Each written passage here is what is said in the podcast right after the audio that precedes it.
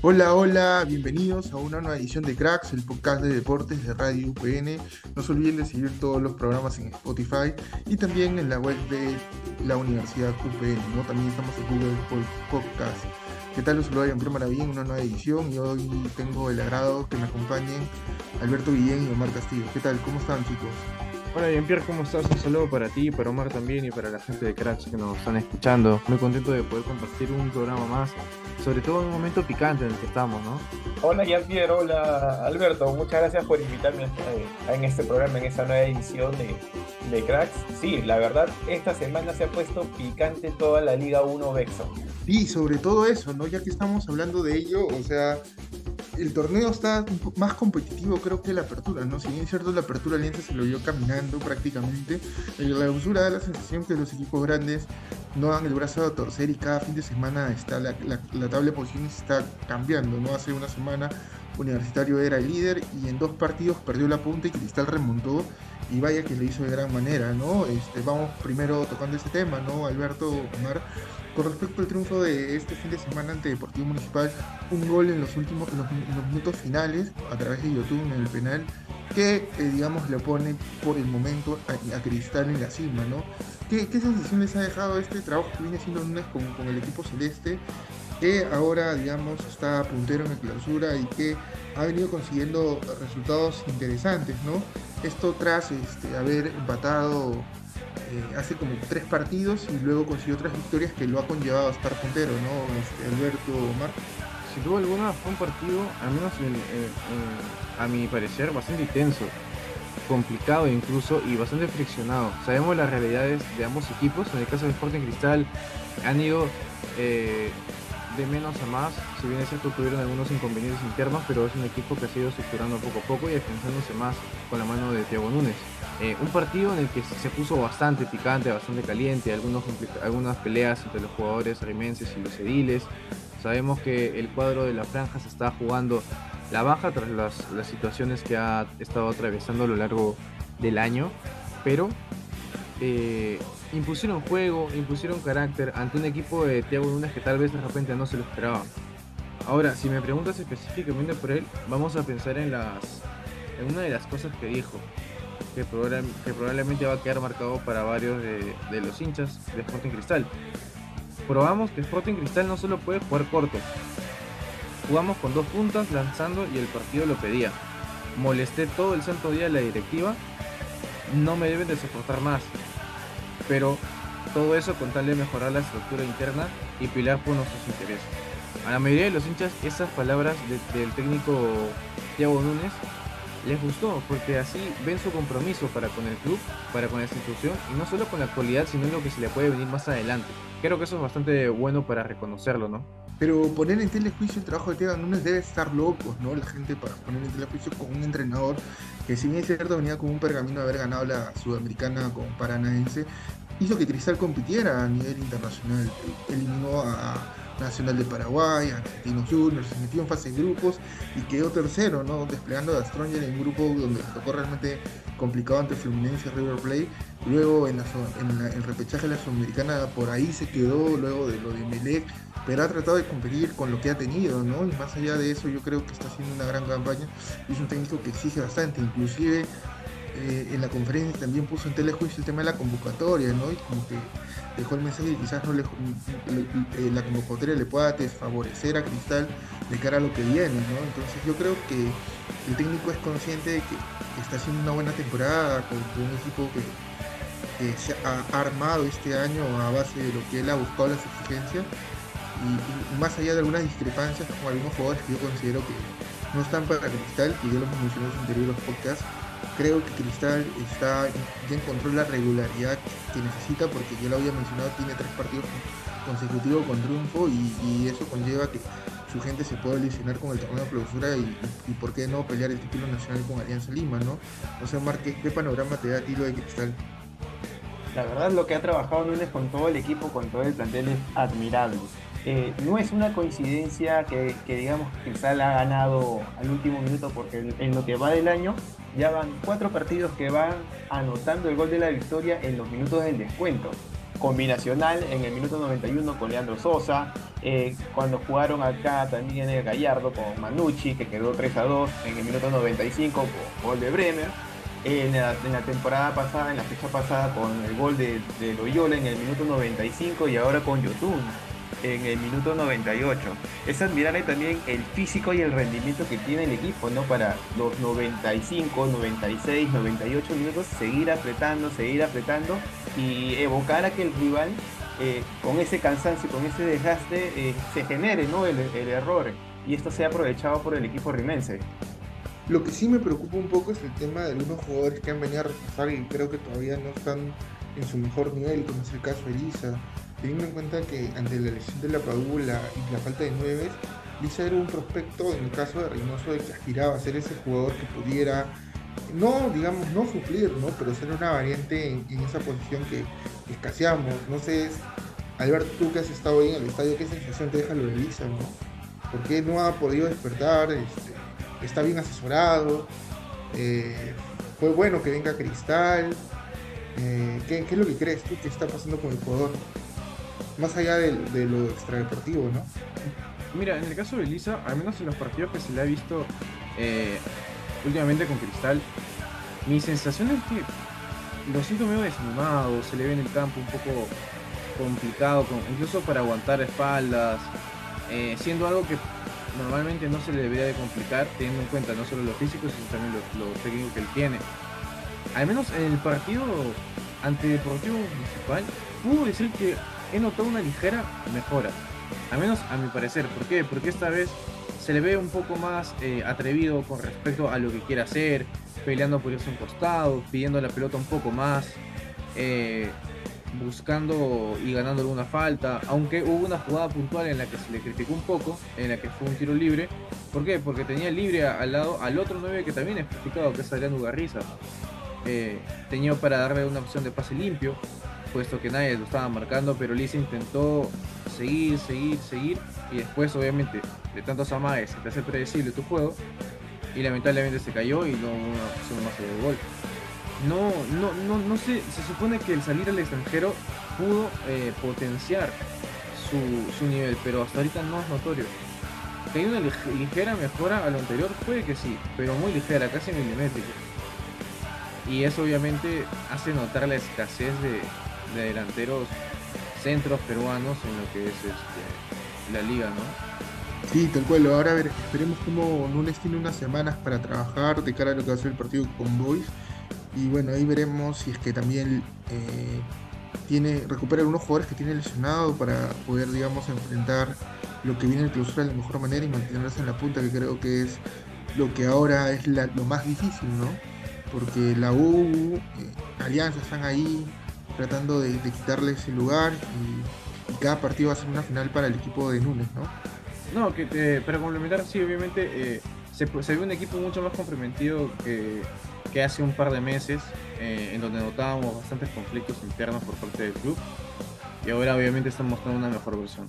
Pero ahora vamos con este, el tema de, de Universitario, ¿no? Que empató contra Garcilaso y y da la sensación de que en una semana cómo fue cambiando todo, ¿no? Estaban hace una semana todos los, hinchas de la U estaban ilusionados con la 17, aplaudían a, jugadores como eh, William Riveros, en el caso de Valera, ¿no? El, coraje que tenía pues no meter goles y, bueno, en dos partidos se le acabó la punta y, ahora quieren que se vaya Ferrari, Barreto y, y hasta Fossati, ¿no? Cosa digamos que Fossati para mí ha hecho magia con lo que ha tenido, ¿no? Obviamente tiene, digamos, un bagaje, una trayectoria en su espalda que le permite manejar grupos, conseguir resultados, hacer buenos planteamientos tácticos, pero, pero en dos partidos, digamos, perdió la punta y ya la gente lo quiere prácticamente linchar, a Ferrari, ¿no?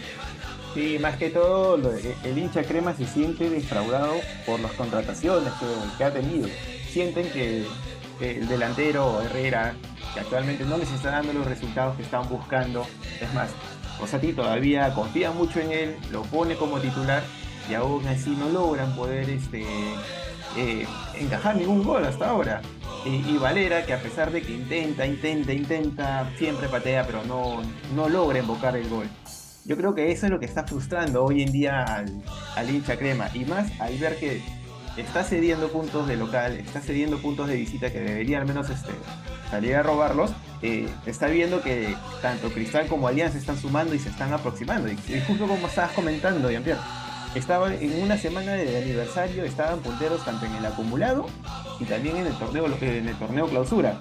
Y esto ha sido tan cambiante que ya en esta semana Cristal ha tomado posesión de, ambas puntas. Bueno, ahora con lo que empató Alianza está, volviendo a tomar el liderato en el acumulado también. Eso es lo que tiene el clausura, ¿no? Eh, digamos, cada partido va a ser una final y puede, digamos, ser volátil. Lo que yo sí, digamos, discrepo, creo que la U se reforzó, bueno, no discrepo, creo que estoy de acuerdo que la U se reforzó mal. ¿Por qué? Porque Bolívar quizás que ha sido muy eh, criticado tras lo sucedido en Tarma y, que, digamos, fue prácticamente una avenida, ¿no? Pasaron todos por, por su lado, influyó mucho en los goles. En el caso de Herrera, luego de la edición que tuvo en, el equipo de Celaya, en Toros de Celaya ya no volvió a ser el mismo. Y es que ahí también tiene que ver un tema empresario. O sea, el mismo empresario de, ese jugador tiene otros jugadores dentro de la U y por ahí se hacen las contrataciones. Es un tema que todos lo saben pero nadie quiere decirlo, ¿no? Porque luego se le cae la pepa, la exclusiva, y, creo que los hinchas tienen todo el derecho de saber cómo se dan las negociaciones con, los jugadores, ¿no? Yo creo que por ahí también parte un tema, o sea, yo, yo no tengo nada contra, contra, contra Herrera, creo que es ha sido un jugador que ha marcado una época que en Perú, siendo goleador, le fue mejor que en otros países como que en Francia, como que en Argentina, y, creo que ha destacado, ¿no? Pero luego de una lesión, un jugador no vuelve a ser el mismo, salvo que tenga una excelente recuperación, pase por un tema, digamos, mental, bien, que le pueda permitir, digamos, este, destacar, ¿no? Porque al 9 de qué vive, de gol, si no mete goles siempre va a ser criticado. Y bueno, el, el tema de Valera yo creo que es un tema más, pasa por ansiedad, porque Lamentablemente ante la carencia ¿no? de nacionales de jerarquía, él tiene sobre la espalda ser el 9 que llega a ser titular en la selección, ¿no? Es lo que yo creo, considero que está influyendo en su rendimiento, que hace que, no esté anotando, ¿no? Y ante ello también el otro chico que venía, José Rivera, que venía de Manucci, tampoco ha destacado. Entonces, mira, ahí estás teniendo tres jugadores que no están dando el talla. El mejor jale sin duda ha sido Rodrigo Ureña, que en Tolima era un, jugador determinante, no, no, era, no era tan destacado, a pesar que Tolima es un equipo colombiano con, con, bastante experiencia y que en los últimos años había ganado títulos importantes en su país, pero este, acá en, Perú ha encontrado su mundo, su lugar, se va a repotenciar como jugador y estoy seguro que a final de año eh, ofertas no le va a faltar, ¿no? de mejores días quizás hasta podría dejar en algún momento la U, si es que la U no se pone las pilas en su renovación pero bueno, este, ahí te das dando cuenta que el tema de scouting acá en Perú todavía está, digamos, en pañales, ¿no? Porque son como cinco chicos en, la U y el filtro que hacen realmente deja mucho que desear, ¿no? Porque la U no encuentra en, las variantes eh, opciones de poder este, encontrar alguien que te marque otro ritmo de juego menospreciar a, a Pérez y a, Horacio Calcaterra. Entonces, por ahí te vas dando cuenta de las limitaciones que tiene Fosati, con todo ello está, haciendo más prácticamente para poder este, hacer que la U compita y pueda, digamos, eh, pelear en clausura, ¿no? Solo el, solo el próximo partido veremos cómo le va a la U, si puede manejar esto, tiene semanas para poder eh, entrenar, cambiar de táctica y, poder darle vuelta a esta adversidad que, sin duda eh, tiene una preocupación en su hinchada, ¿no? Por ser equipo grande y ya que 10 años no campeona, ¿no? Sí, claro, y obviamente también se siente la presión del hincha, la presión de, la gente que ama y quiere a su club, que es Universitario de Deportes, ¿no? Ahora le viene Universitario de Deportes un rival que si bien es cierto, ha pasado por muchos imprevistos durante las fechas, con las contrataciones, con los contratos y las penalidades que le han hecho a, que le han afectado a Municipal, pero con todos estos partidos que ha tenido y con toda esta, esta sangre nueva, se podría decir que subió de la cantera, ya vemos a un municipal un poco más sólido. El día de hoy le planteó un buen partido a, Cristal. Prácticamente ya se dio un empate ese partido y al final por esa última ocasión que, que supo aprovechar este, el cuadro rimense. La va a tener difícil, yo creo, universitario en esta siguiente fecha. Bueno, hay semanas para practicar, por lo menos dos, si no me equivoco, y bueno, veremos cómo Fusati le puede dar vuelta y si puede recuperar jugadores importantes teniendo en cuenta que probablemente no esté Valera, ¿no? Ya que estaría con la selección ante la ausencia de la Paula. Bueno, ahora vamos con el compadre, ¿no? Que ya habíamos hablado en el primer bloque que había, digamos, levantado, ¿no? Yo creo que, no sé si da la sensación que la salida de Chicho influyó bastante en cambio de, juego o rendimiento de los jugadores, ¿no? No tengo nada contra Guillermo, se ha estado capacitando dos semanas en Brasil, ha estado viendo partidos de equipos como Palmeiras, Fluminense, Sao Paulo, eso me imagino que también les dará una perspectiva sobre lo que sobre su idea de juego y su metodología en trabajo, ya que está en Lima, justo el fin de semana estuvo en un partido de pichanga con sus compañeros en el Palestino Fútbol Club. Y bueno, este, todo lo mejor a, Guillermo, que creo que en lo personal es un técnico peruano que, que tiene proyección. Pero yendo al caso de Mauricio Larriera, ha conseguido dos empates importantes en Cusco, ¿no? Contra Cusco Fútbol Club y contra Cienciano, que le permiten, digamos, a Alianza soñar con darle vuelta a clausura, ¿no? Y bueno, le ganó a Oncaña. Sí, la verdad la Riera encontró al equipo este, en una etapa donde ya se, veían de muchos empates y de, tres, y de nueve puntos posibles ha logrado sacar cinco, los cuales han sido dos de, visita en altura y eso es admirable la verdad. Y es lo que necesitaba Alianza Lima para poder este, seguir acumulando puntos en, el puntaje del acumulado. Sí, eso mismo, ¿no? Ahora tras su empate en Cusco se complican un poco más y obviamente la tensión se siente, ¿no? De repente también por la cantidad de bajas que, han tenido durante el año. Actualmente creo que tienen 10 lesionados y muchos de ellos son titulares o incluso los refuerzos este, por los cuales se llamó o se dijo que tenían un equipo amplio o, jugadores hasta de sobra. Eso justo que mencionas Alberto, se ha vuelto preocupante también en el plantel, ¿no?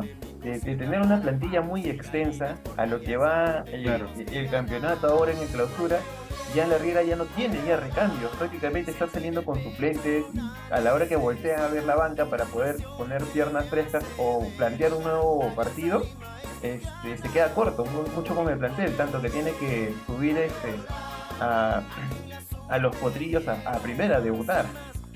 Cosa que no siempre de repente, o sea, obviamente promover que los que salgan jugadores es bueno, pero para partidos picantes es más complicado y, o, teniendo que de repente que cambiar algún, algún jugador de posición. Por ejemplo, eh, ahora se están, usando a, a, Jairo Concha como un eh, eh, tipo de, de, extremo por derecha, cambiando con Cueva, pero al final, teniendo en cuenta prácticamente que los dos juegan mejor internamente que en la parte externa del, del campo, se complican mucho, sobre todo para lo defensivo, en banda y quien ayuda a la, lateral, que en este caso sería Peruzzi, de alguna forma se siguen complicando más. Sí, pero yo discrepo contigo, Alberto. Yo creo que sumar dos puntos en Cusco, muy pocos equipos van a darse, digamos, esa, esa, esa, ese resultado, ¿no? Yo creo que con la Riera, Alianza ha sumado mucho más y todavía el torneo mm, claro. Eh, no está perdido, ¿no? No, claro, claro, pero de alguna forma se esperaba que peleen un, eh, un poco más. O o, no, al menos creo yo que, que esa es la, la, aspiración de muchos hinchas de Alianza, ¿no? Claro, la presión está, ¿no? La presión del Tri está. Y si no lo consigue la Riera va a ser un fracaso. Porque, porque, creo que ante el fracaso de la Libertadores, la, presión está conseguir el tricampeonato y por qué no el campeonato Pero veremos cómo le está dando este, la Riera resultados como te quedan dos semanas creo para que pueda reiniciarse el torneo y va a poder quizás ahí recuperar jugadores que son importantes y, se ve la actitud creo también del grupo, ¿no? Veremos cómo sigue trabajando la Riera en estas dos semanas que, hay de para para eh, en casa buscar este, el partido contra eh, Suyana, ¿no? Que de hecho Alianza tiende a ser favorito. Bueno, este, vamos un poco con el tema de selección, ya para ir cerrando en el último bloque, la convocatoria. Ante la lesión de Zambrano y la la lesión de la Padula, eh, lo más probable es que Pablo Guerrero sea titular ante Paraguay y que juegue por menos 70 minutos. Y que en el caso de, eh, de Zambrano, podría ser una opción, ¿ustedes creen Santa María o, Miguel Araujo? ¿Quiénes creen, quién, cree, quién debería asumir el puesto de central en la selección? Santa María, de todas maneras. Mm, pensando en los gustos de Reynoso, creo que va a optar por Santa María. Claro, es un jugador, digamos, que es rápido, ya tiene mucha experiencia jugando en México. A diferencia que Araujo ha hecho un cambio, ¿no? De irse de la, E- la Eredivisie a, la- a la MLS Claro. y está tratando de ganar minutos. Yo creo que Santa María sería el titular indiscutible y haría dupla con Callens o Abraham. ¿A quién pondrían ustedes? Esa es una buena pregunta, ¿sabes? Porque hasta el momento está jugando más Abraham que Callens. Callens, Estando Callens en una liga obviamente mayor, como la española, pero no está siendo considerado del todo por su técnico. Es un habitual suplente e incluso por, por, por- por algunos partidos hasta ahora no ha sido convocado. En el caso de Abraham, tras el cambio de técnico en Atlanta United, está teniendo más minutos, está siendo titular eh, con el equipo de la Major League Soccer. Así que si hablamos por el tema de, de- de- de quién está jugando más en sus respectivos clubes, estoy seguro que optarían por Luis Abraham. Y las novedades de, de Reynoso para este partido, para esta fecha doble que es entre Paraguay y Brasil, ¿quiénes serían para ustedes? ¿Quiénes creen que tendrían alguna oportunidad? Yo me lanzo el nombre y creo que sería una buena oportunidad para ver a Jairo Concha. Claro. Creo que, creo que se lo ha ganado. Ujú. Aparte, teniendo en cuenta que de repente el estado de Cueva no es el óptimo y que no nos sobran volantes creativos, así como tampoco sobran delanteros, eh, Jairo Concha es una muy buena opción. Incluso un poco más, a mi parecer, un poco más madura su jugabilidad que la de Piero Quispe. Y no solo él, sino también alguien más, alguien que también podría ser incluido, pero que juega más pegado a la banda derecha o izquierda, es Joao Grimaldo. Joao Grimaldo que en Sporting Cristal la está rompiendo bastante con, con su dribbling, con su gambeta, con su, con su buen juego defensivo. Tu personalidad. Ajá, eso mismo. En que sí va para adelante. Creo que es una opción muy interesante para la selección. Creo, eh, incluso, eh, tranquilamente podría llegar a ser titular, creo.